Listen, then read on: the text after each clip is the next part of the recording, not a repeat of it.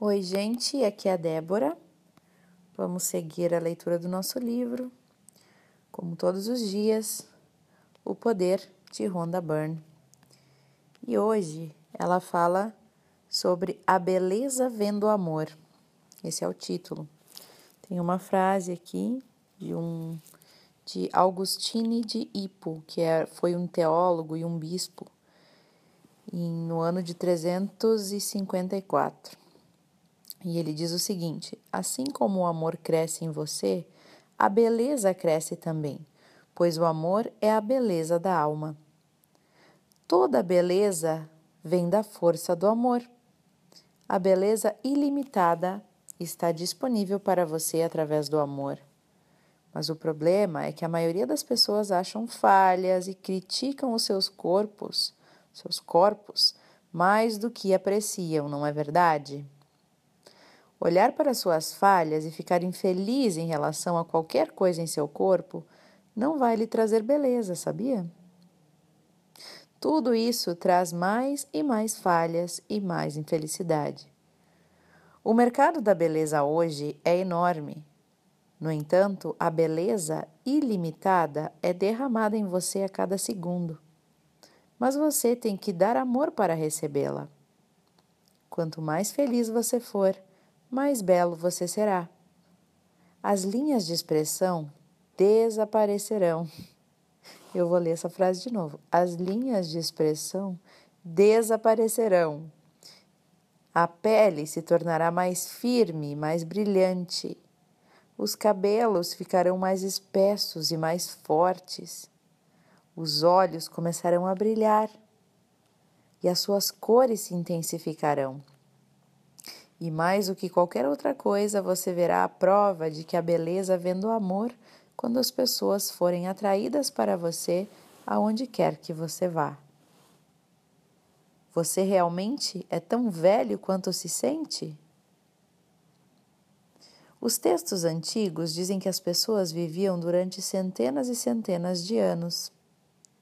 Algumas viviam por 800 anos, algumas viviam 500, 600, mas a longevidade era algo comum antigamente. Então, o que aconteceu? O que aconteceu com as pessoas? As pessoas mudaram aquilo no qual elas acreditavam. Ao invés de acreditar em viver por centenas e centenas de anos, as pessoas mudaram as suas crenças ao longo das gerações e começaram a acreditar numa redução da expectativa de vida herdamos essas crenças de uma expectativa reduzida da vida. Desde que nascemos, a crença de quanto eh, desde que nascemos, a crença de quanto tempo podemos viver tem sido alinhavada no tecido de nossas mentes e do nosso coração. E desde então, literalmente, nós programamos o nosso corpo desde uma tenra idade para viver por um certo período de tempo e os nossos corpos envelhecem conforme os programamos. Ainda não foi encontrado nada na biologia que indique a inevitabilidade da morte. Isso me sugere que ela não é inevitável e que é apenas uma questão de tempo antes de os biólogos descobrirem o que está nos causando o problema. Quem disse isso foi Richard Feynman, ganhou o Prêmio Nobel de Física Quântica em 1988. Interessante essa frase dele, né? Como se a morte pudesse daqui a pouco ser só uma doença, ser só algo que a gente pudesse prevenir. Se for possível, não coloque um limite de quanto tempo você poderá viver. Tudo o que é preciso é que alguém quebre o limite da expectativa de vida e essa pessoa mudará então o curso da expectativa de vida para toda a humanidade. Uma pessoa após a outra seguirão esse percurso pois quando alguém vive muito além da expectativa de vida atual, outra pessoa acredita que também pode e sente que pode também, e assim elas podem. Quando você acredita que o envelhecimento e a decrepitude são inevitáveis, então eles ocorrerão.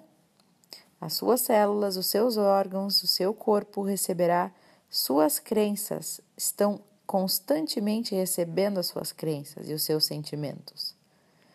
Sinta-se jovem e para e pare de sentir a sua idade. Sentir a sua idade é só uma crença que você recebeu e um programa que você tem dado ao seu corpo. Você pode alterar o comando que está dando a qualquer momento que quiser, mudando aquilo que você acredita. Claro que é difícil. É difícil sim, mas você pode, não é impossível. Como você muda as suas crenças? Isso é uma pergunta. Como mudar as suas crenças? Dando amor. Essa é sempre a resposta. O amor é sempre a resposta. Crenças negativas, como crenças na limitação, no envelhecimento, na doença, não vêm do amor. Quando você dá amor, quando você se sente bem, o amor derrete qualquer negatividade, inclusive crenças negativas que prejudicam você. O amor que jorra para todos é real, é o real exilir da vida. A fonte da longevidade física é a falta disso que sempre produz o sentimento de velhice.